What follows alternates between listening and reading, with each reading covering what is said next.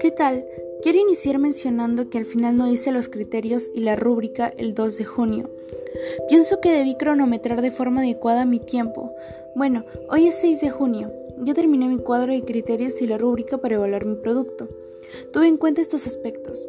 Principalmente en el cuadro de criterios mencioné la forma, la función, los recursos, el destinatario y el costo. No fue difícil, pero tampoco me resultó fácil. Tuve que especificar cada cosa que usaría y a quién era dirigido y por qué. Asimismo, las describí al detalle y de qué manera yo las iba a evaluar o registrar.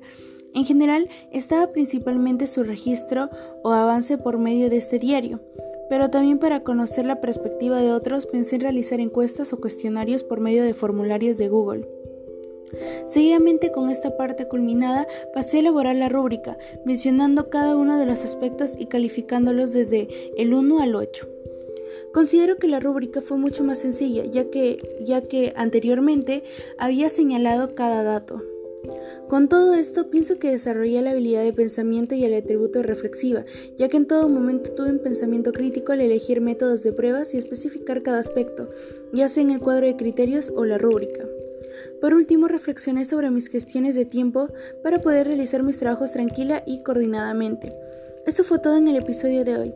Recuerda, puedes seguirme en cualquier plataforma en la que me estés escuchando. Si estás en Spotify, puedes marcar en seguir si así lo deseas. Nos vemos.